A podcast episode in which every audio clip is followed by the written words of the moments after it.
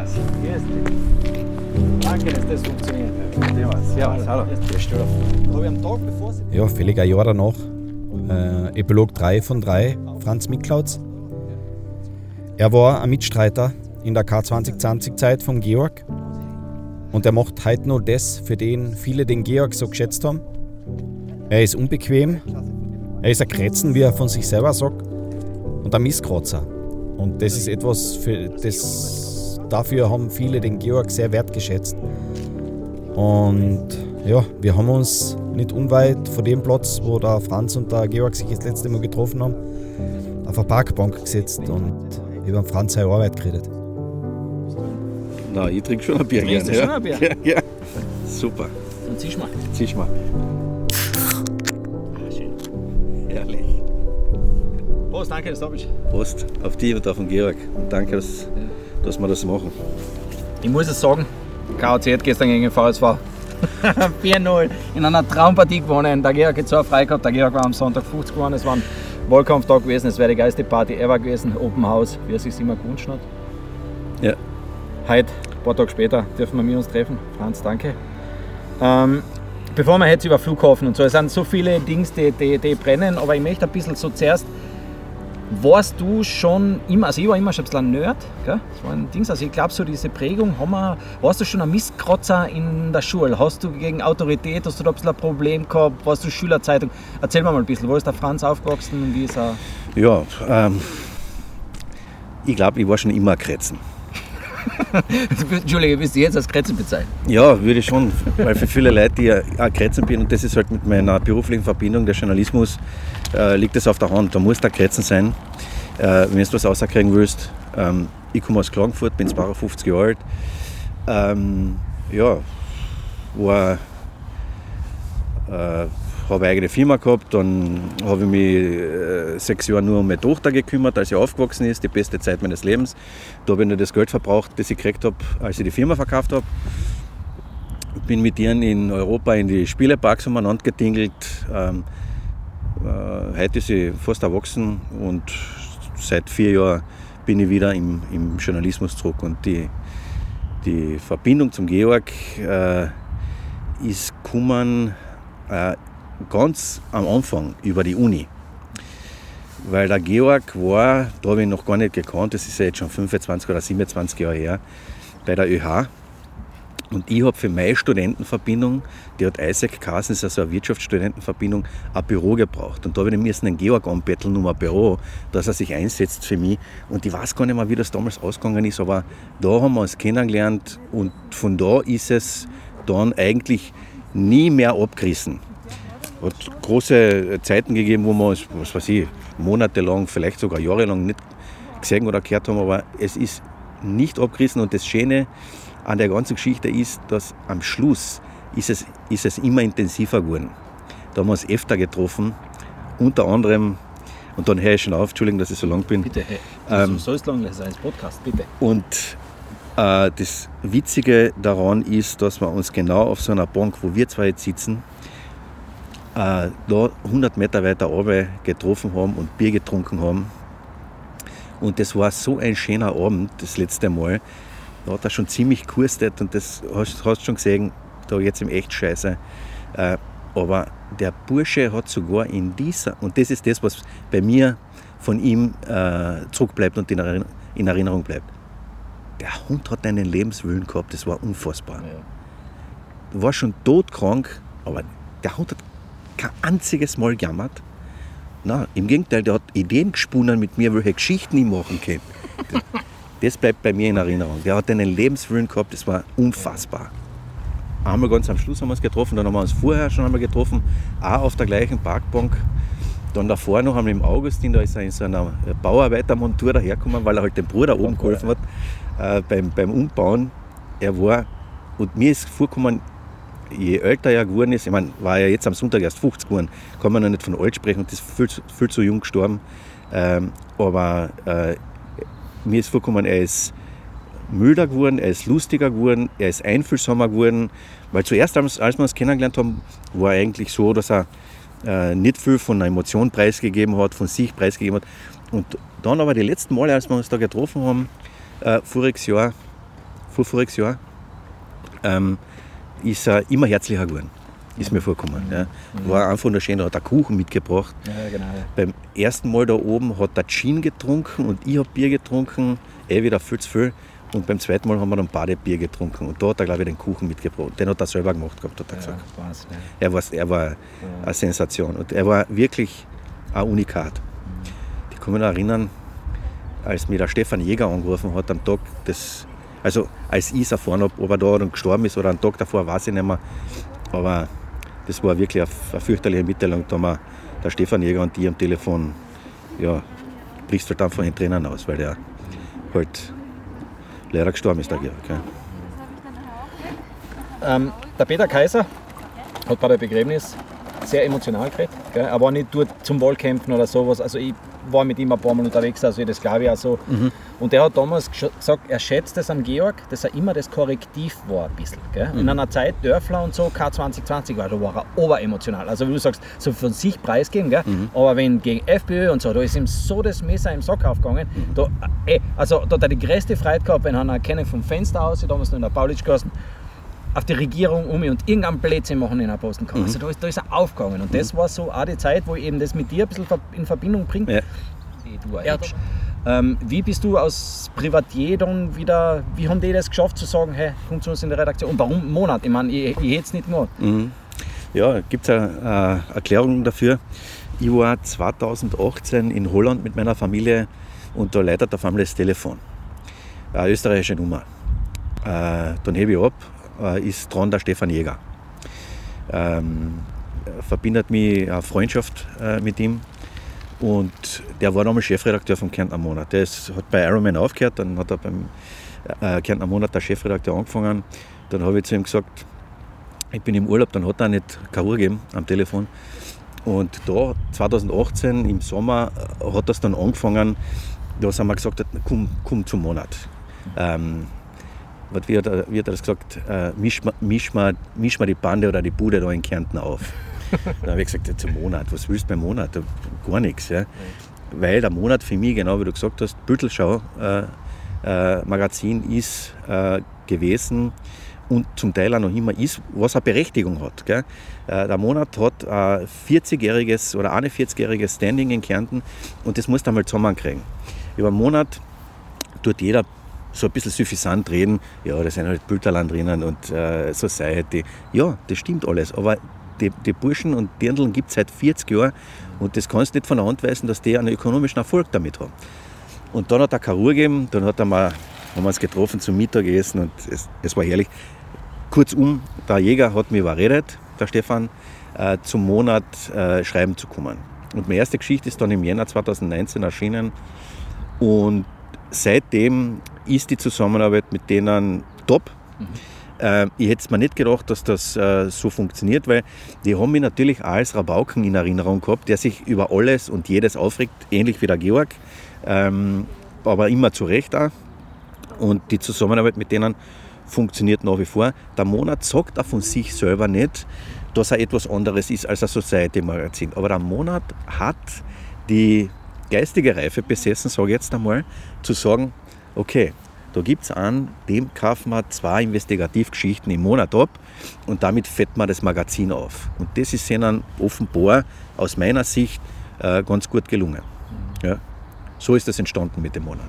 Spannend. Ja, was jetzt, was die, mach irgendwo einen Markenprozess und dann sagst du, das ist nicht mehr Kernkompetenz, mach mehr Society, mach mehr Dings. Ja. Und dann aber den Weg zu gehen, zu sagen, okay, wieder wirklich Journalismus zu machen, Genau. das ist schon ein großer Ding. Genau, ja. Ja. das, das haben die gemacht und machen es bis heute. Und äh, ich muss auch dazu sagen, äh, das ist Hundsflurarbeit, investigativer Journalismus. Wenn ich nachrechne, was ich da in einer Stunde verdiene, das kannst das kannst vergessen.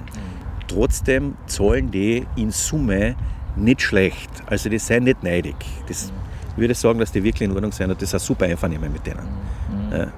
Wo hast du, wie bist du da zum Handwerk gekommen? Ich weiß nicht, über die Zeit Wappau und so vorher, sollen wir da ein bisschen reden? Also wie, wo hast du dein Handwerk gelernt? Wie hast du das gelernt? Bei Ja, gern. Bist du in die Schule gegangen? Ja, ich bin eigentlich bei der kleinen Zeitung in die Schule gegangen, weil ich habe von äh, 96 bis 99 äh, in der Wirtschaftsredaktion der kleinen Zeitung gearbeitet.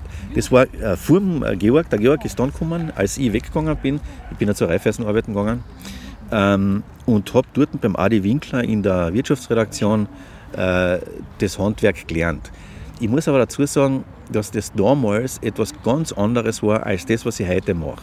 Das, was ich heute mache, das ist so richtig, äh, wie soll ich sagen, Mistkratzen und äh, den Leuten bis ins Gedärm reinschauen, wenn sie einen Schaßgerät haben. Äh, ja, und damals war es halt so, dass das auch nicht Verlautbarungsjournalismus war, aber das war halt auch Pressekonferenzen besuchen, aber die Recherche war niemals so tief, so tief wie jetzt. Ja. Aber um die Frage zu beantworten, kleine Zeitung. War, war eine, gute, eine gute Lehrstube für mich. Ja. Hat damals auch anders funktioniert noch als es heute ist, oder du? Ganz anders. Und, ja. Ganz anders. Heute ist es so, wie du jetzt früher gesagt hast, da ist halt mit ein paar Ausnahmen, das muss man schon sagen, die es auch bei der kleinen Zeitung gibt, es gibt nach, nach wie vor Top-Journalisten bei denen, äh, kommt viel zu viel, äh, was äh, andere sich wünschen, dass verlautbart wird. Ja. Also Presseaussendung raushauen und dann hauen sie die Presseaussendung halt eine. In der kleinen Zeitung gibt es ein paar junge Talente und ein paar arrivierte Journalisten, die nach wie vor einen Top-Job machen. Ähm, dort die, die, die sagen, das jetzt ein bisschen mehr brauchen noch. Ja. Wie siehst du das Geschäftsmodell mit der Paywall und so, wo die kleine Zeitung halt momentan immer noch so was sagt, boah, das sind Artikel, die müssen eigentlich frei sein? Das sehe ich kritisch, weil das, was die kleine Zeitung zum Teil äh, hinter der Paywall anbietet, ist nichts anderes, als was Online-Medien gratis anbieten. Also ich, das ist die, diese berühmt-berüchtigte Presseaussendung, die kann ich nicht hinter der Paywall stellen. Ja, die lese ich überall anders gratis. Wenn es eine gute, eigenrecherchierte Geschichte ist, ja klar, warum sollen sie nicht damit verdienen? Das ist deren Arbeit und für Arbeit muss da bezahlt werden. Es geht nicht, dass das gratis ist. Ja. Und da stellt sich ja schon ein bisschen ein Unterschied aus zu Online-Medien, die einfach jeden Dreck posten, egal was da ist. Ja. Hauptsache, sie generieren Klicks. Der Umlauf muss ganz schnell sein, also der Content-Nachschub muss ganz schnell sein. Dadurch generieren sie Klicks. Und das ist deren Geschäftsmodell. Geschäftsmodell einer Zeitung und vor allem einer kleinen Zeitung muss es aber sein, eigenrecherchierte Geschichten anzubieten. Das heißt, mit der Arbeit nach außen zu gehen und damit Geld zu verdienen. Wird aber immer schwerer. Mhm. Ja.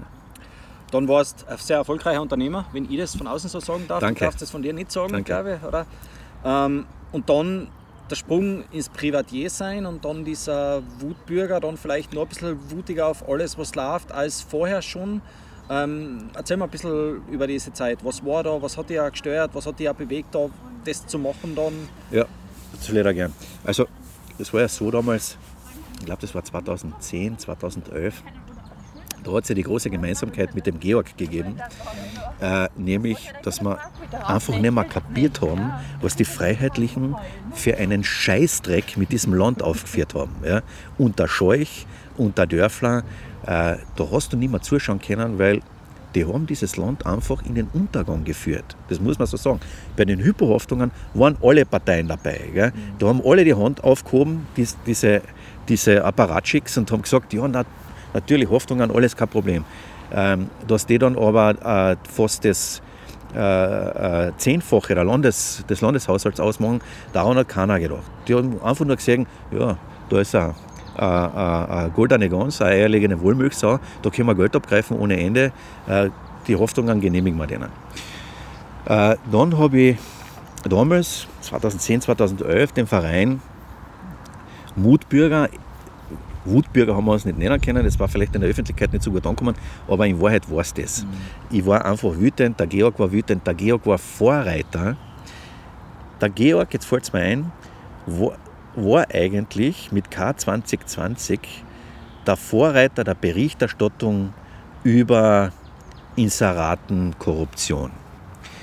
Das hat der, mit dem hat der angefangen damals. Ja. Der hat nämlich aufgeregt, die Freiheitlichen äh, sollten so und so viel Geld in die Zeitungen eine und bisschen eine nettere Berichterstattung wird dann halt auffolgen.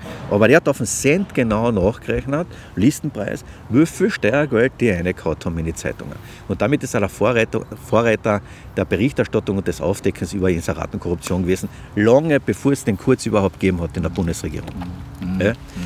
Und wir haben damals, sind damals auch sehr, sehr stark gegen die Freiheitlichen aufgetreten, haben unter anderem, das war das damals bis in die Süddeutsche Zeitung gegangen, ein 18 Meter langes Transparent vor der Landesregierung aufgestellt.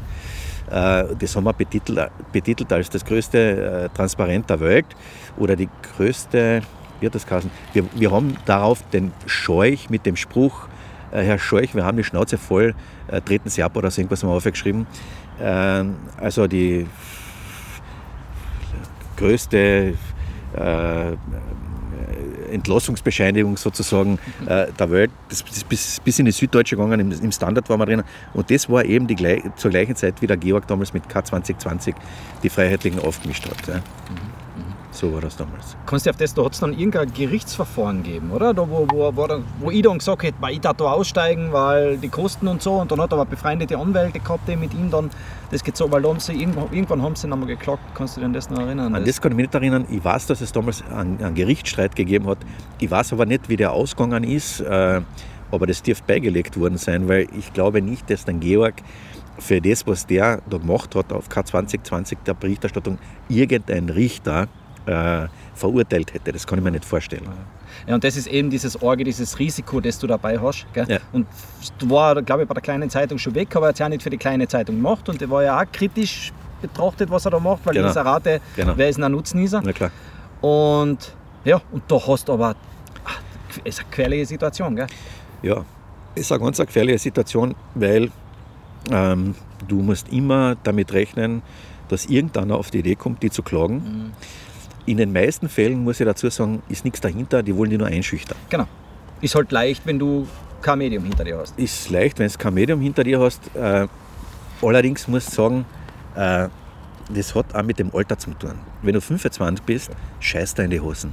Weil du kriegst nämlich einen Brief von einem Rechtsanwalt, wo drinnen steht, Ehrenbeleidigung und Bipapo. Ja? Und äh, beim nächsten Mal überlegst du dann fünfmal, schreibe ich über den überhaupt noch? Gell? Oder lass, lass ich den nicht weg? Wenn du 50 bist, 45, 40 bist, gell, denkst du, ja Alter, jetzt erst recht. Jetzt wirst du mich kennenlernen. Ja, ist so. Ja, gut, ist so. Ja. Aber es, es, natürlich ist es immer gefährlich. Äh, wenn du bei einem Medium bist, äh, äh, wie beim Kärntner Monat, und eine gefährliche Geschichte hast, hast du immer einen Anwalt. Das ist super bei denen. Äh, der, der äh, Medienanwalt vom Kärntner Monat liest über die Geschichte äh, drüber und sagt, da muss das einfügen, da muss das einfügen, da könnte man das so und so verstehen. Und dann sagst du, okay, äh, Text inhaltlich noch immer äh, passend. Für mich als Journalist geht das so ab in den Druck. Wenn du alleine bist, so wie der Georg damals oder ich jetzt auf mediapartisan.at, äh, tust dann natürlich schwer. Wobei wir leben noch immer äh, in einem Staat, in dem es Meinungsfreiheit und Pressefreiheit vor allem gibt. Äh, und wenn du dich auf das nicht mehr verlassen kannst, äh, dann kannst du den, den, den ganzen Laden zutragen. Ja. Diese Mutbürger, war das eigentlich eine Idee, eine politische Bewegung daraus zu machen? Ähm, das war nicht meine Idee, weil ich immer gedacht habe, äh, es muss eine, eine fette außerparlamentarische Opposition geben. Ähm, und der, der, wir haben damals äh, den Nagel auf den Kopf getroffen, die Zeit war, war reif, wir haben dann Veranstaltungen gemacht, da sind teilweise die Leute äh, schon gar nicht mehr reingekommen, weil wir keinen Sitzplatz mehr gehabt haben. Äh, das weiß ich noch, weil sich Leute dann noch beschwert haben und gesagt haben, jetzt habt ihr uns eingeladen, aber nicht eingelassen, aber okay, mit so einem anderen rechnest halt nicht. Ähm, aber es war eine, eine, eine verzwickte Situation damals mit den Mutbürgern der Verein, der bestanden hat aus, aus mir und weiß nicht, sechs, sieben anderen Leuten in den Funktionen des Vereins und dann halt noch ganz viele Leute, die sich dafür interessiert haben, äh, war das so, dass äh, mich das mit der Zeit immer mehr, dass man immer mehr auf der Eier gegangen. Und ich sage da warum, weil da waren Leute dabei, die haben ihre eigene Agenda gehabt. Die, da, die, ich habe immer gesagt, keine politische Partei werden. Wir bleiben außerparlamentarische äh, Opposition und schauen den Politikern auf die Eier. Äh, und wenn es notwendig ist, dann reißen wir dran. Ja. Ähm, da haben sie aber ein paar aufgeschwungen und die wollten unbedingt Partei äh, machen und das kriegt dann eine Eigendynamik und die sammeln natürlich andere Mitglieder ein und da haben Leute ihre Familienmitglieder äh, mitgebracht, ja, also Mama, Papa, Sohn, äh, Pipapo, nur damit sie eine Mehrheit bilden können. Und da habe ich gesagt, Burschen, ihr seid eigentlich nicht mehr als eine Partei in der jeder was anderes will. Mir geht es aber um ein höheres Ziel, nämlich um das Ziel, Ethik und Moral in die, in die Politik zurückzubringen und denen auf die Protzen zu hauen, wenn sie einen Blödsinn machen. Die wollten aber nur schauen, dass sie selber weiterkommen äh, und sich selber in, in Positionen hieven. Und ich habe dann ein Jahr später den Hut drauf gehabt. Und dann haben zwei höchst ehrenwerte Personen, wahrscheinlich mehrere, aber zwei, die ich halt äh, namentlich kenne, der Walter Polesnik und der Gerhard Godescher, haben weitergemacht. Und die haben auch äh, irrsinnig viele Sachen äh, äh zusammengebracht, beispielsweise das Seenvolksbegehren oder dass die Milliardärin Flick äh, am Wörthersee, äh, da sollte eine Straßen verlegt werden, damit das Grundstück halt ein bisschen größer wird und mehr, noch mehr wert ist. Ja. Und das haben die verhindert. Die waren einen super Job gemacht, die zwei Burschen. Das ist jetzt dieser Aufsichtsrat, den man eigentlich bräuchte, weil der gängige Spruch, und es ist so, ich bin mittlerweile einer am Alter, wo ich das miterlebt habe, es ändern sich ja leider die Kühe am Trog. Genau. Ja? Also das ist, irgendwann bist du Opposition, ja. äh, maulst von der Seite rein, ja. machst dann irgendwie, kommst nach oben, dann sagen sie alle, das ist ein guter, der macht Opposition. Genau. Dann hast du was zum Sagen, dann ja. geht es um die Kohle und dann ist vorbei. Und Schiff gesagt. Genau, ich bezeichne das immer als magische Schwelle, über die einer tritt, wo er vorher noch moralisch hochstehend ist und sagt, zu denen, die hinter der Schwelle schon sind, Urterzle, euch kriegen wir bei die Eier. Wenn er die Schwelle übertritt, ist er der gleiche. Ist er ganz der gleiche. Da muss er sich birgen, da muss er Versprechen einhalten, da muss er Abhängigkeiten einbüßen, die er vorher eingegangen ist, damit er sich halt zu den Geldtöpfen des Staates bewegen kann und von dort aus, von dort aus auch noch seine Kohle kriegt. Ja. Das ist ein ganz windiges äh, Geschäft. Ich würde sagen, äh, Politik ist wirklich ein Hundsgeschäft. Ist ein Hundsgeschäft, und, aber nicht das beste System, aber wie gesagt, auch das beste System, was wir haben, oder? Das ja. ist halt Churchill oder was? War genau, ein besseres gibt es nicht. Ja. Hast du Partei, hast du Politik einmal von innen erlebt? Nie. Nie. Nie. Nein. Ich war nie bei einer Partei, das hat mich nie interessiert. Hochschülerschaft, VSSD, nie. nichts? Nie. Aha. Das Einzige, was ich war, eben bei dieser Studentenverbindung namens Eisig, aber das waren alles Wirtschaftsstudenten über die Welt verstrahlt und wir haben da halt ein Lokalkomitee in Klagenfurt gehabt, mehr nicht. Mhm. Aber äh, Politik hat mich immer interessiert. Parteien halte ich äh, für äh, eine Hydra, wenn du dir in den Kopf abschlagst, dann wachsen zwei nach. Klar. Ja. Das ist halt auch etwas, du hast halt einen Job, du musst es allen recht machen, genau. um Wählerstimmen zu kriegen. Genau. Koch einmal irgendein Essen, was jedem schmeckt, genau. wird nicht funktionieren. Wird nicht funktionieren. Und jetzt haben wir es auch wieder gesehen. Es sind alle in der Mitte irgendwo, jeder fischt bei jedem Wähler mit. Du kannst nicht mehr sagen, das ist meine Partei. Aber was ist, wenn das der Journalismus nicht mehr macht? Wer übernimmt es dann? Warum haben wir so einen Aufsichtsrat der Politik, so ein Dings draußen nicht? Sowas wie die Mutbürger, die unparteilich bleiben und sagen, hey, wir schauen euch die Finger. Das ist, ich glaube, dass es, also aus meiner Sicht, ist es auch eine Ressourcenfrage. Wenn du etwas jahrelang machst, äh, dafür aber nichts kriegst, um es so platt zu sagen, gell, geht da irgendwann einmal die Luft aus. Mhm. Und das ist das Kalkül der angestammten Parteien und der Politik. Schauen wir mal, wie lange der das aushaltet. Ja. Und das ist tatsächlich ein berechtigtes Kalkül, weil du bist jetzt erst mit, mit Werf dabei, mit Feier dabei. Äh, und äh, es gibt 100.000 Schulterklopfer, die sagen, Alter, du bist so Weltklasse. Genau auf die haben wir gewartet. You are the chosen one. Ja, du bist der Auserwählte. Ja. Ja, das geht eine Zeit lang. Ja. Was willst du essen? Wenn du nichts zum Fressen kaufen kannst, dann äh, kannst du das auch nicht mehr machen. Dann musst du was anderes machen. Da musst, musst du wieder ins System einbewegen, über das du zuerst gelästert hast, weil aus diesem System außer ein Geld zum Fischen ist äh, leichter als außerhalb des, System, außerhalb des Systems. Das klingt jetzt so geschwollen, aber äh, von außen über dieses System zu berichten. Und die sage ich mal, in einer Demokratie, in der ein tausendfaches davon äh, äh, oder, oder in, de, in, in einer Demokratie, wo viel mehr Geld dafür da ist, Dinge zu vertuschen, zu verschweigen und zu verschleiern, als Dinge aufzudecken und die Wahrheit zu berichten, da läuft grundlegend was falsch. Weil in Wahrheit musst du das Geld umpumpen, dort, wo die Wahrheit aufgedeckt wird, aber das will das System nicht, weil das System will so weiter tun, wie es immer weiter getan hat und einige wenige stecken sich halt äh, das Geld in die Taschen, das gleich so scheppert. Mhm. Ja. Die Medienförderung aufgetragen, ich meine, sie werden sich nicht selber ihren Feind oder ihren Dings schaffen. Super Idee, längst notwendig. Ja. Medienförderung komplett anders denken. Medienförderung gibt es beispielsweise, das sage ich jetzt aus Eigeninteresse, ja, äh, nur für Medien, die Print und Online haben. Hey, was soll das? 2023, weißt du noch. Was, was soll das? Genau.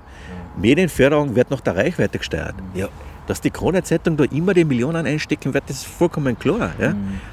Und damit haltet man kleine, investigativ arbeitende Medien, wie zum Beispiel Dossier, kennst du sicher in Wien, super Rechercheplattform, haltet man die klein. Ja, die, die machen aber einen Job, die machen echt einen geilen Job. Gell? Das ist eine Frechheit. Die Krone-Zeitung verkauft sich ja oder äh, hat ja schon aus den, aus den Werbeeinnahmen Millionen und Abermillionen, natürlich werden es weniger in, in letzter Zeit, weil die ähm, Print-Abos äh, einbrechen, dass es nur so raucht.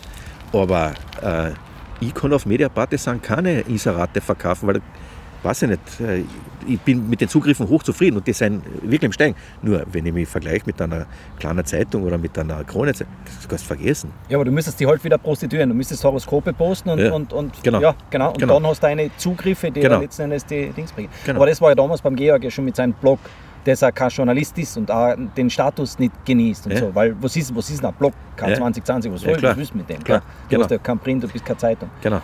Ähm, wie könnte man es lösen? Gibt es andere Länder? Ist es ein New York Times Subscriber-Modell irgendwie ein gehbarer Weg? Ist, wie funktioniert, also gerade außer, ich bin ein Osttiroler, ich frage dich Ja, gerade außer, ja, wie funktioniert das mit deinen Patreon-Spenden bei dir auf der Seite? sage ich auch ganz gerade raus, ich bin ein Klagenfurter.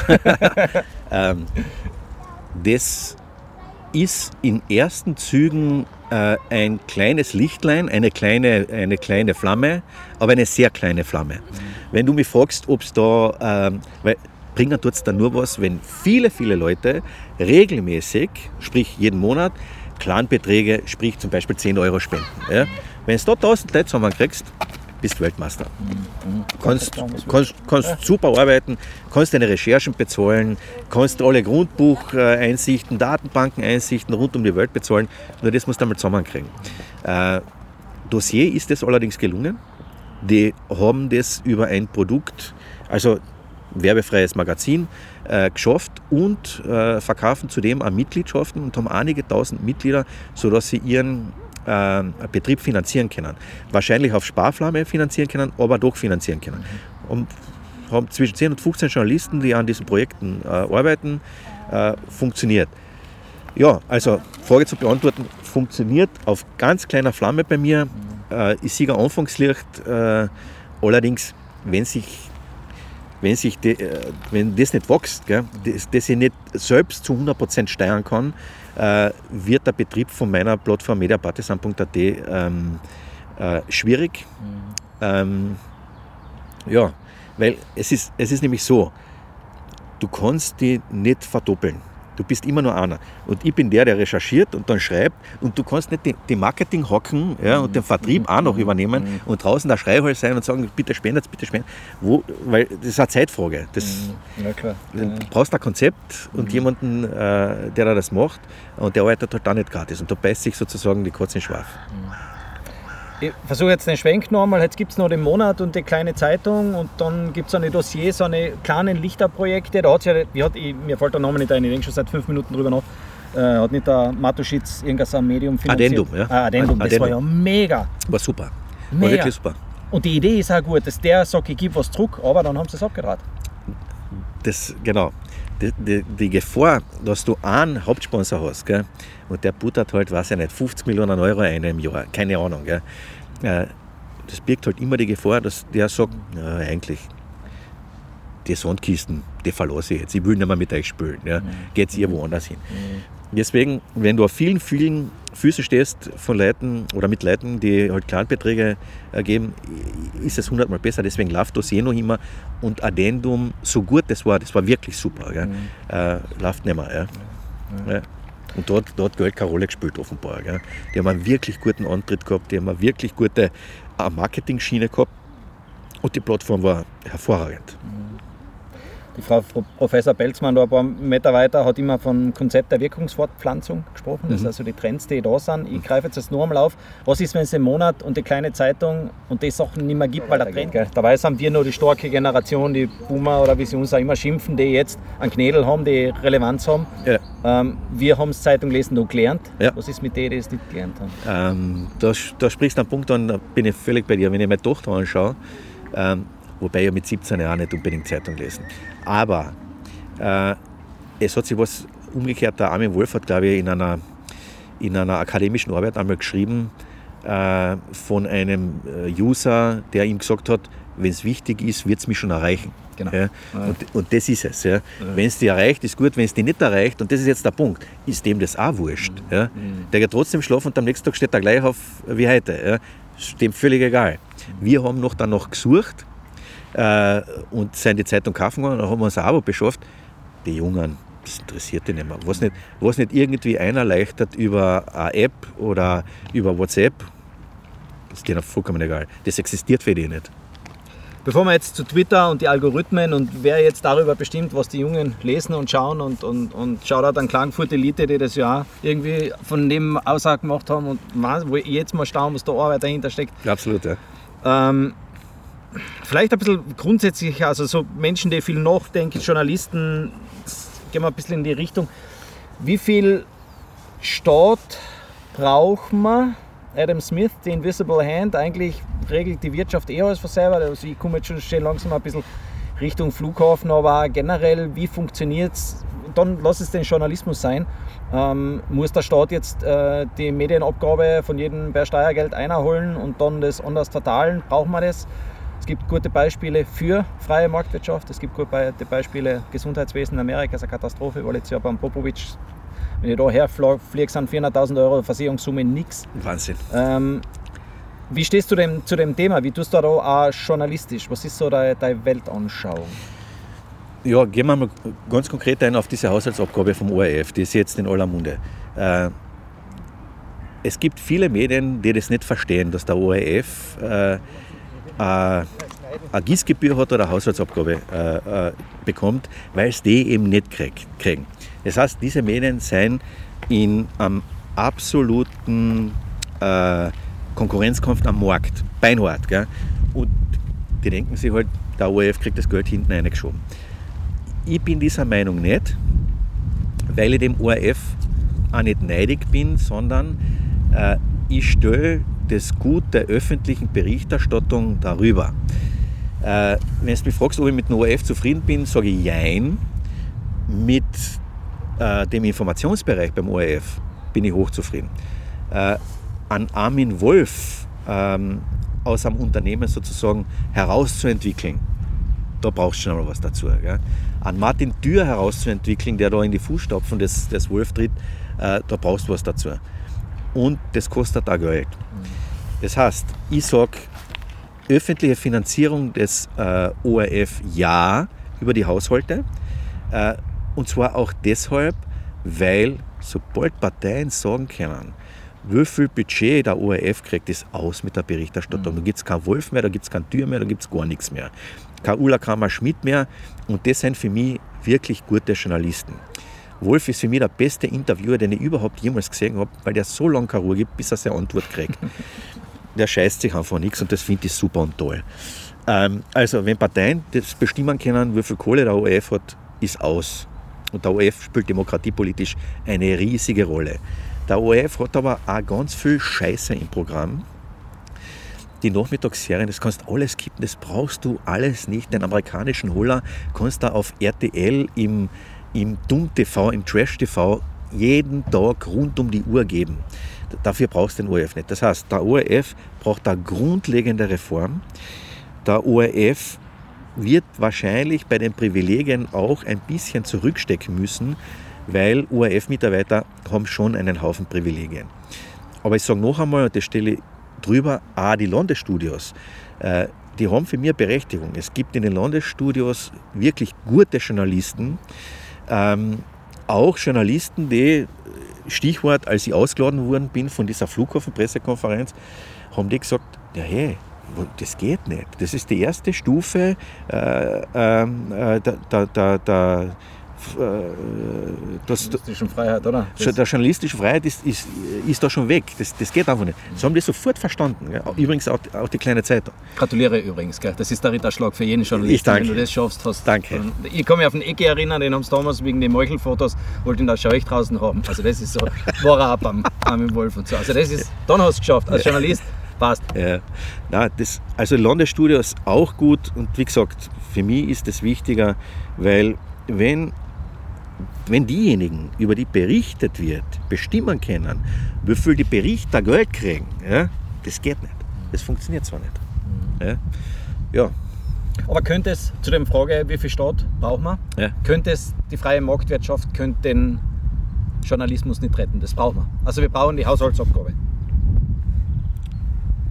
Ich glaube, dass der ORF die Haushaltsabgabe braucht. Ja. Ähm, der Betrieb Schau, ich glaube, dass der Betrieb beim o der ORF ist ja so ein bisschen verbeamtet, gell, muss man sagen. Ähm, dass der Betrieb schwerfällig ist und durch äh, Strukturreformen, wo du wirklich knallhart reinfährst, gell, äh, kannst du, das muss er jetzt eh, er muss ja 300 Millionen Euro einsparen, äh, kannst du äh, riesige Ersparnisse wahrscheinlich aus diesem Tanker herausholen. Äh, aber der darf nicht weg. Der Tanker muss da bleiben. Der Tanker gibt Sicherheit und der Tanker ist für mich, der Tanker ORF, ein Baselstück in unserer, äh, in unserer Demokratie. Okay. Es, braucht, es braucht für mich die Haushaltsabgabe. Ja. ja. Ich bin dafür. Super. Wie viel Stadt brauchen wir? Äh, Gemeinden, Länder, wir haben Landtagswahlen gehabt, dann haben wir einen Bund, dann haben wir die Europäische Union und die EZB, die jetzt über die Zinsen entscheidet. Und ich finde es dann immer so lustig, wenn man so die Diskussionen mitkriegt, so von Inflation, ja, die, die Geschenke, die Geldgeschenke haben es auch alle gemacht, aber so wie alle anderen in Europa. Und wer jetzt über die Inflation entscheidet, ist die Frau Lagarde mit ihrer Zinsentscheidung und kein Landeskaiser oder Landesrat oder sonst was. Ähm, dann hat es jetzt eine Idee gegeben von wegen, ja, die Gemeinden müssen wir stärken, die ja. Europäische Union muss gestärkt werden und wir brauchen ein Europa der Regionen. Ja. Senza Confini. Bei uns ja eh besser als im Rest Österreich, aber da sind wir weit weg. Wie viel, was ist mit dem Föderalismus? Braucht es den? Also, ich glaube von den Stufen her, wenn du so hast, Europäische Union, dann die staatliche Vertretung, Bundesregierung, äh, dann kommt die, die Landesregierungsebene, dann kommt die Bezirksebene, ja, dann kommt die Gemeindeebene. Da muss ich sagen, ganz knallhart, ich brauche keine Bezirksebene. Weg mit den Bezirkshauptmannschaften. Das kostet Unmengen Geld und ich verstehe deren Sinn mittlerweile nicht mehr, vor allem auch im Hinblick auf das, dass du vieles im Online-Bereich abwickeln kannst. Die Toll. brauchst nicht mehr. Die brauchst nicht mehr. Weg damit. Österreich hat sowieso, äh, die, ich glaube, es ist die teuerste oder zweitteuerste äh, Parteienlandschaft der ganzen Welt. Ich glaube, nur, nur Japan ist teurer. Äh, ist jetzt aber auch schon ein paar Jahre her. Also die Bezirksebene kannst du von heute auf morgen wegtun, da wird keiner merken, dass die, dass die nicht mehr da sind. Ja? Mhm. Äh, Europäische Union, da hat sich aus meiner Sicht, äh, das ist so wie eine Zweckentfremdung. Ich glaube, dass das die beste politische Idee der 2000 äh, Kalenderjahre ist, ähm, die es jemals gegeben hat. Ein, ein hehres Ziel, äh, feit man nicht mehr in Europa. Kein Krieg mehr. Scheiß drauf. Ja. Wir müssen uns nicht alle lieben, aber tun wir nicht mehr die Haubitzen auf uns äh, gegen, gegeneinander richten. Ähm, da ist aber gerade in Sachen Korruption, äh, gerade in Sachen äh, Zweckentfremdung äh, dessen, was der Ursprungsgedanke war, so viel daneben gegangen. Da ist auch wenn du dich erinnern kannst, als, die Griechen, als Griechenland äh, äh, am Rande des Abgrunds stand, äh, sind deutsche Banken gerettet worden mit Steuergeld aus ganz Europa. Hey, pleite gehen lassen. Wenn ihr das Geld verliehen habt, dann weg mit euch. Ja, ich, kann als, als Unter ich war ein Unternehmer mit 15 Mitarbeitern. Wenn ich einen Schatz geraten habe, wir müssen selber dafür einstellen. Ja. Dann habe ich müssen selber zur Bank gehen und sagen, oh, bitte leitet mir noch ein Geld. Äh, und wenn die nachgesagt haben, dann hätte ich das, hätte ich das zutrauen müssen. Ja. Deutsche Banken hätten über ein Jahr angehen müssen, ganz einfach. Das ist das wirtschaftliche Prinzip. Und das ist ja das, was ausgehebelt wird. Ja. Diejenigen, die am lautesten schreien Marktwirtschaft ja, und weniger Staat und Staat go home, die sind dann, wenn ihnen das ein bisschen knapp wird mit dem Geld, die, die als erstes sagen, man, Stadt, könnt uns nicht bitchen, ein paar hundert Milliarden Leichen, ja, zurückkriegen tut es eh nicht. Ja, und das ist völlig verkehrt. Völlig. Das ist völlig pervertiert. Das ist eine schwierige Frage, auch mit Griechenland, weil die Stabilität der Währungsunion wahrscheinlich mehr wert war unterm Strich. Aber das ist jetzt Volkswirtschaft und das ist nicht unser Thema. Aber es ist, es ist schwer, aber was halt ist bei der Korruption, es ist halt dann leichter auf Europäischer Union, wie wir ja jetzt den Fall gehabt haben, eine zu bestehen, Klar. als wie du musst zehn Bundesstaaten bestehen. Genau. Also von Genau. dem her ist das ein bisschen ein fehleranfälliges System.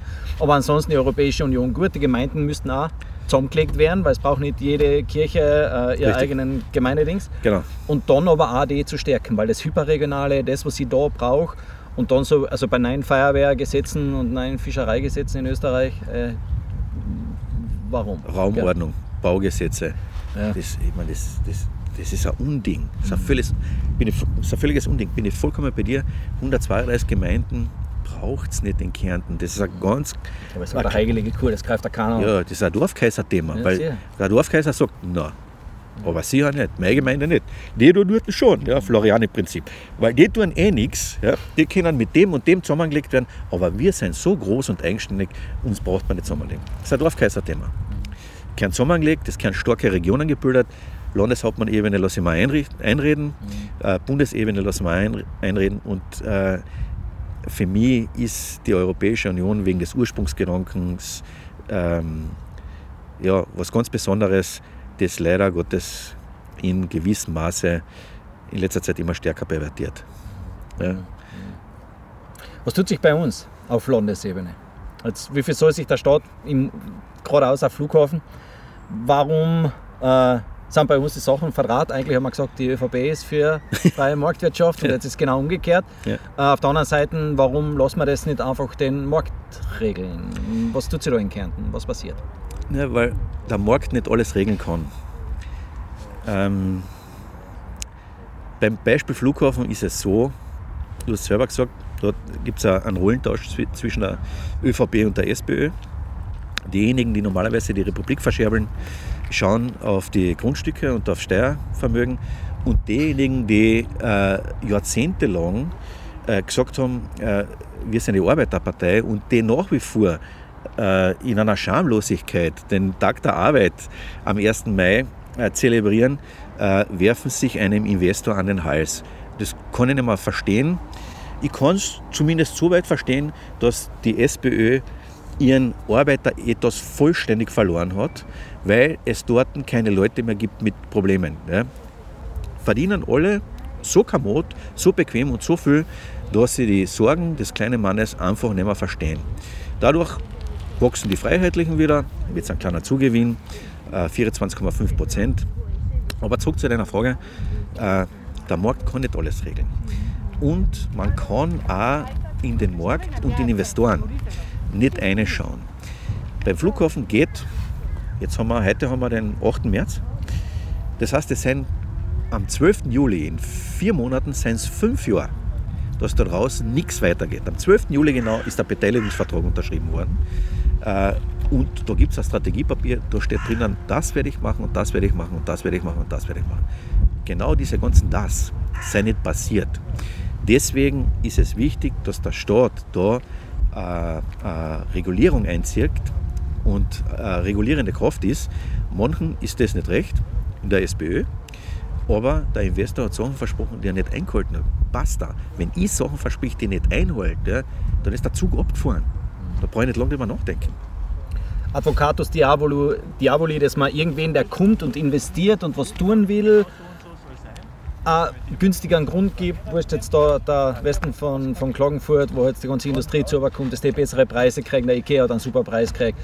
Ähm, das ist legitim, oder? Das, ist, das passt ja. Nur wenn der dann das nicht macht, das ist der, der, das, wo du dich Naja, drüber ärgerst. ähm, letzteres stimmt, darüber ärgere ich mich. Ersteres, wo du gesagt hast, wenn jemand einen, einen legitimen Preis zahlt, äh, schau, man kann in Österreich niemanden aufhalten, etwas zu bauen. Aber wenn du sagst, dass das legitim ist, dass der dann das Grundstück äh, kriegt, sage ich, ja, das ist legitim. Es muss aber fünfmal darüber nachgedacht werden, ob der die Fläche tatsächlich versiegeln darf. Wir leben in einer, in einer Welt, wo uns die Umwelt jeden Tag ein Knackquatschen reinhaut, ja, wo Menschen zu Hunderten und zu Tausenden sterben, weil wir das Umwel komplette Umweltthema verschissen haben. Äh, also, auch wenn der Lidl kommt oder irgendein anderes Einkaufscenter, äh, der planiert so viel mit seinem Parkplatz zu. Äh, was, zu planieren, vielleicht ist das noch okay, aber da müsste ich mir überlegen, wo ich dafür dann eine andere Fläche frei mache und was ich auf der zu planierten Fläche für ein Value-Add für die Umwelt schaffe. Mache ich halt alle Solarpaneele um. Ja? Und ziehe da meinen Strom aus, damit ich vom Russengas unabhängig wäre. Ja? Aber, und das muss gemacht werden. Das, das wird zurzeit noch nicht gemacht. In Tirol gibt es lobenswert einen Topf, den die Landesregierung nach der Wahl, war ja vor, weiß jetzt nicht, vor ein paar Monaten Wahl, gell? Ja, ja, äh, die haben 8 Millionen Euro in einen Topf eingehauen. Mit, dem, mit diesem Geld sollen jetzt bei Einkaufszentren äh, Überdachungen stattfinden und dort wollen Solarpaneele aufhauen. Das, das Beste, was man machen kann, weil ist eh schon zu betoniert. Ja? Macht ja Sinn, aber es ist ja Kärnten, natürlich Tirol, es gibt andere, die sind besser, aber es gibt auch auf Bundesebene, die sind nicht so gut. Äh, Niederösterreich, klar, die haben mehr Grund und Boden, die können mehr versiegeln wie wir. Ja. Ähm, aber ich weiß es von der Spar, dass wenn ein neuer Markt irgendwo gebaut wird, muss verpflichtend die Parkplätze unterirdisch gemacht werden. Aha, ja. das ist etwas, was zum Beispiel in Niederösterreich lacht ja jeder aus und sagt, was, ja, das lass ich mir recht nicht sagen, genau. ich versiegel mir Erde, die so ich will. genau. Weil, ja, genau, ja. Ja. Keine Faltengoschen halten und die Mikkelleitner, die macht das Die wird das schon machen, genau, ja. ja.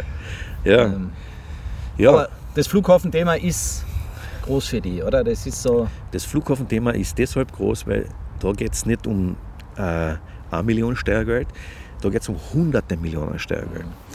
Das ist auch äh, ein Spezifikum, nicht Österreich-Spezifikum, aber es ist ein Spezifikum. Äh, dadurch, durch den Umwidmungsschmäh, werden die Grundstücke über Nacht auf einmal von, lass es, weiß ich nicht, die ganzen Grundstücke ein paar Millionchen wert sein, die sind über Nacht hunderte Millionen Euro wert. Nur durch die Umwidmung. Und da ist der Staat in den letzten Jahrzehnten so dilettantisch und inkompetent gewesen, dass er gesagt hat, naja, steckst halt du alles ein, lieber, lieber Investor. Ja. In den letzten Jahren erst sind städtebauliche Verträge aufgekommen, in Wien zum Beispiel ist das gang und gäbe, dass man zum Investor sagt, naja, wie man nachgerechnet, weil bei uns sind die Leute auch nicht ganz deppert in einer, in einer Raumplanungsabteilung. Du hast einen Schnitt von 500 Millionen Euro Freund. Jetzt hast dreimal hast die Chance, unseren Betrag zu nennen, wie viel uns davon zurückgeben wirst, in Form von Kindergartenbau, in Form von Spielplatzbau, in Form von Schulbau. Also niemand mal richtig fett Kohle in der Hand, weil alles kriegst du nicht. Ja? Mhm. Und das hat man am Flughafen draußen nicht gemacht. Da hat man den, äh, den Schmuckbildern des Investors getraut und den, er soll, ich kenne ihn persönlich nicht, aber er soll ein wahnsinnig toller Vertriebler sein. Äh, und das hat er, hat er wunderbar zusammengekriegt. Und da muss man noch dazu sagen, da muss ihn vielleicht sogar ein bisschen in Schutz nehmen. Äh, die Landespolitik hat 2016, 17 äh, gesagt und dann 18 ist er ja privatisiert worden, 75 Prozent. Den scheiß Flughafen, den braucht man nicht mehr. Der kostet uns nur 2 Millionen Euro im Jahr. Wie kriegen wir die scheiß 2 Millionen Euro weg?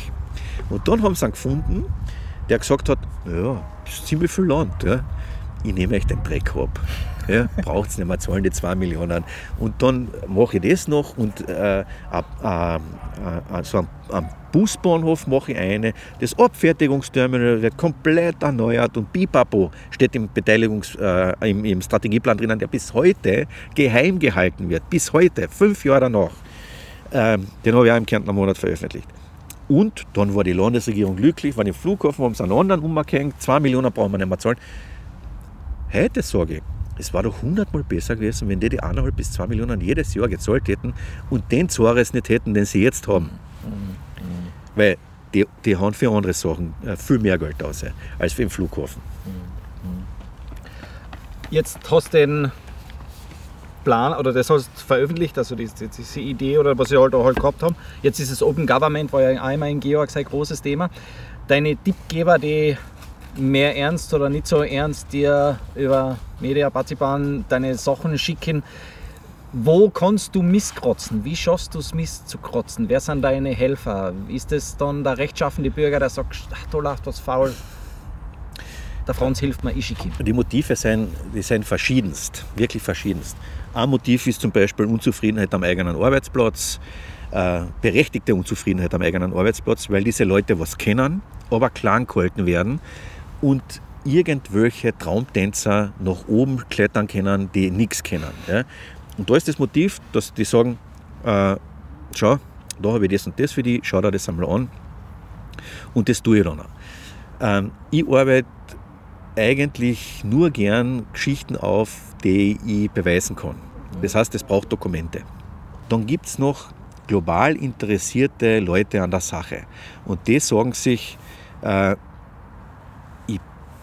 das mir hat eigentlich jemanden gegeben, bei dem man sicher sein kann, äh, dass der Hundling wirklich eine käpfelt und sich, äh, sich äh, wie soll ich das sagen, keine Angst hat, sich anzupotzen, gell? selbst anzupotzen. Also der wirklich in Dreck eingreift. Ja? Äh, ja, das sind so die drei grundlegenden Motive. Ja. Kommt da was? Passiert da was? Kriegst du, wie, hast du, wie sind deine letzten großen investigativen Geschichten entstanden? Hast du dann selber was, wie gesagt, wenn du anderen so lange lästig bist oder am Arsch gehst, sage ich jetzt gerade aus, was ist, wie, wie, wie passiert deine Arbeit? Ja, da greife ich die jüngste Geschichte aus. Das ist erst ein Monat alt. Das sind, die, das sind die Überstunden. Ich weiß nicht, ob du das mitgekriegt hast, die Überstunden im Magistrat Klagenfurt. Ja, genau. Ähm, da hat es jemanden gegeben, vielleicht auch mehrere Personen, ich weiß es nicht, die sich gesagt haben, 800 Überstunden. Der Magistratsdirektor, der wirklich schon eine ansehnliche Kohle verdient. Gell? Und die Überstunden machen dann auch noch, nur die Überstunden alleine, fast 70.000 Euro in dem Jahr aus. Äh, also ein Gehalt, das ein Normalsterblicher von, von seinem Grundgehalt nicht hat, ja, hat der nur in Überstunden, da kann irgendetwas nicht passen. Und derjenige hat mir dann mit Befähigung, also Dokumenten ausgestattet, äh, dass ich das schreiben habe können. Und das ist eine Geschichte gewesen, wo ich mich gefreut habe, weil als Journalist machst du viele, viele leere Kilometer. Äh, du glaubst ja immer selber von dir, ah, so eine geile Geschichte und der Wahnsinn. Gell? Und viele Geschichten lösen nichts aus. Diese Geschichte hat aber ausgelöst, da war gerade gestern die Stadtkommunikation schickt dann immer Presseaussendungen aus, was im Stadtsenat besprochen wurde. Also von Bürgermeister Christian Scheider abwärts die ganzen Stadträte.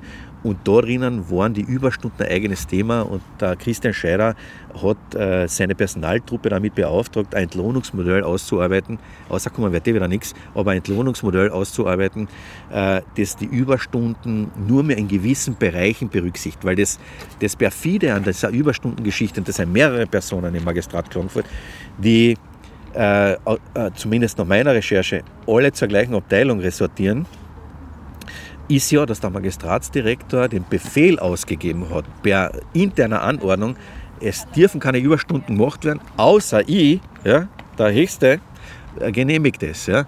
Das heißt, da entsteht der Eindruck, das ist ein Klüngel von Leuten, äh, die dürfen Überstunden machen und die anderen dürfen keine machen da sind zigtausende Euro im Spiel. Da kannst du zigtausende Euro dazu verdienen, wie man gesehen hat, der Magistratsdirektor. Der ein guter Jurist ist, der wahrscheinlich ein loyaler Mitarbeiter ist, von dem man sagt, den kannst du um vier in der Früh anrufen. Er hat den passenden juristischen Rat und der pickt dann auch und das hilft, aber wenn ich schon einmal die Kohle abrahmen, gell, dann müssten die Überstunden eigentlich schon mit berücksichtigt sein. Oder du sagst, was du was, Meister, machen wir eine Pauschale, so und so viel zigtausend Euro, aber nicht die 66 oder 70.000 Euro, die der zusätzlich verdient hat im Jahr 2008, wo er, äh, im Jahr 2022, wo er sagt, ja, er hat die Überstunden auch in vorhergehenden äh, Zeiträumen gemacht, nur er hat sie sich im Jahr 2022 auszahlen lassen. Ne? Irre. Also, irre. Um eine Frage zu beantworten, äh, da hat es jemanden gegeben, der gesagt hat, schau mal, und dann, dann fängt das Überprüfen an. Stimmt das? Kann das stimmen? Äh, ja, da fängt eigentlich erst die Arbeit an. Aber du hast etwas, wovon du weißt, das kennt eine Geschichte sein. Das ist das Lästige im investigativen Journalismus. Du hast kleine Brotkrümel, ja, die sammelst du auf und du weißt aber in neun von zehn Fällen nicht, ob es eine Geschichte wird und in achte wird es tatsächlich keine. Du hast aber die Meta schon gemacht. Ja? Das ist scheiße, weil du kriegst nichts dafür. Gell? Äh, und dann haust einmal eine Geschichte aus, wie diese Überstundengeschichte, wo du siehst, Alter, komplett umsonst ist meine Arbeit anscheinend doch nicht. Ja?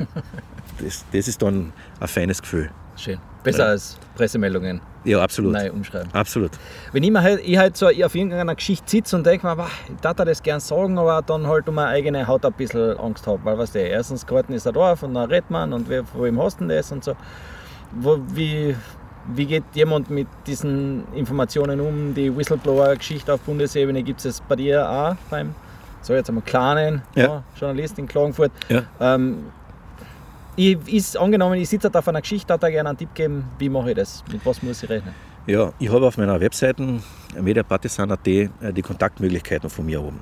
Das heißt, ich arbeite eigentlich mit verschlüsselten Kanälen wie Signal, der App oder Proton-Mail, auch verschlüsselt. Ähm, da kann, kann einmal nichts passieren von der Verschlüsselungsthematik her. Ähm, und dann ist so, dass ich oft anonyme Zuschriften kriege. Da muss ich aber sagen, dass diese anonymen Zuschriften, das heißt, ich weiß nicht, wer mal über Proton-Mail zum Beispiel schreibt, da muss ich aber sagen, dass die anonymen Zuschriften äh, meistens so sein, dass du beim ersten Hinschauen schon siehst, "Ey, Alter, das wird nichts. Der, der will nur irgendjemanden an seine hauen, an seine Wamsen.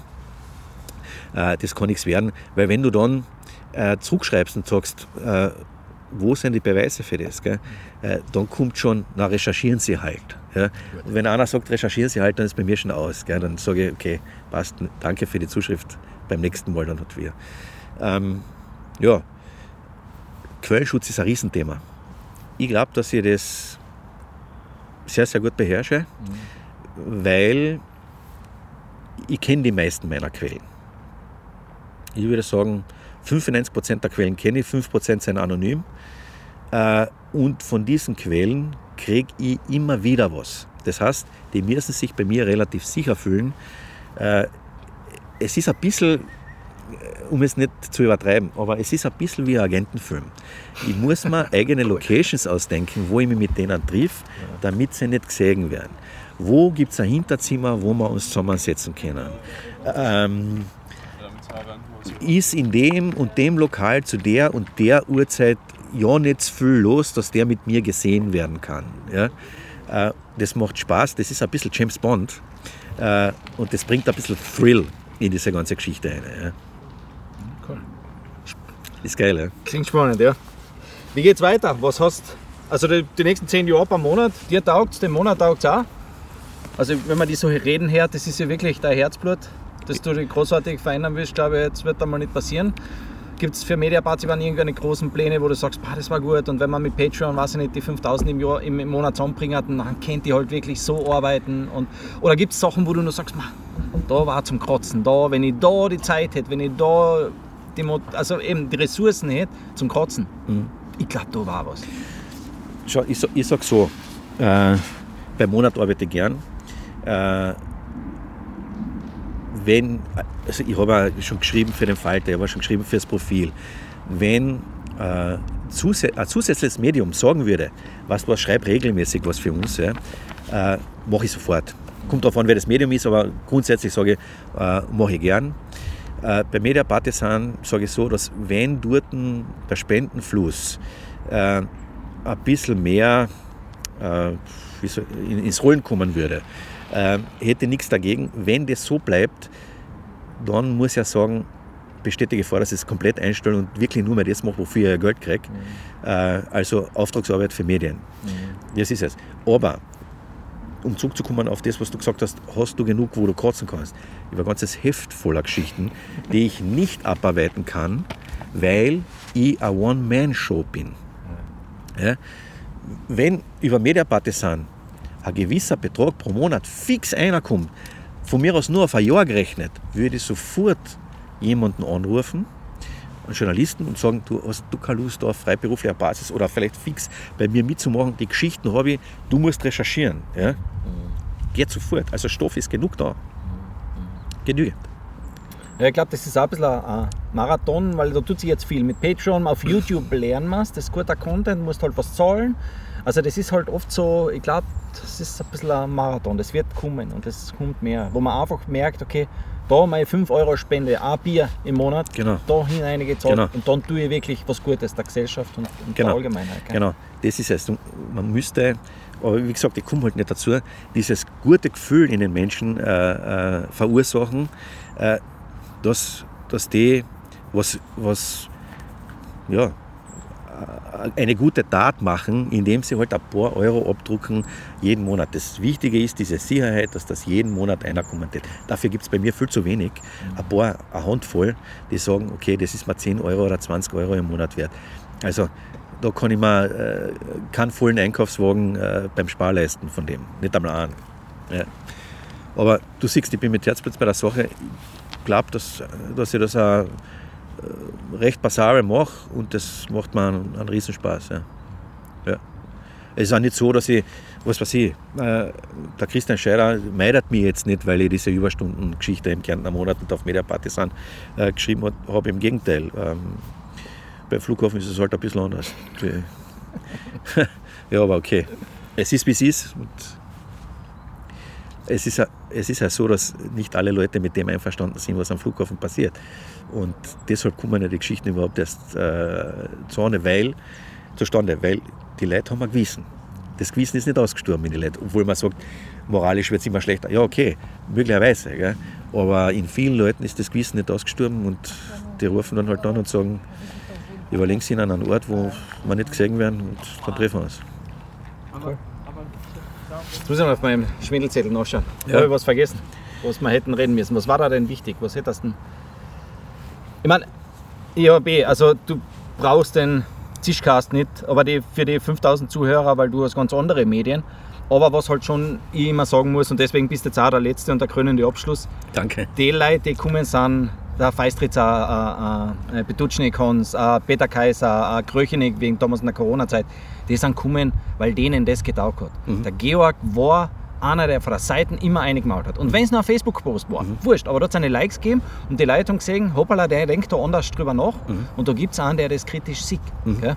Und das ist genau das, was eigentlich du machst. Das heißt, am liebsten darf ich dir einen Zischkasten übergeben. Ich meine, du musst bis am Schreiben und so und einfach sagen, hey, go, mach weiter.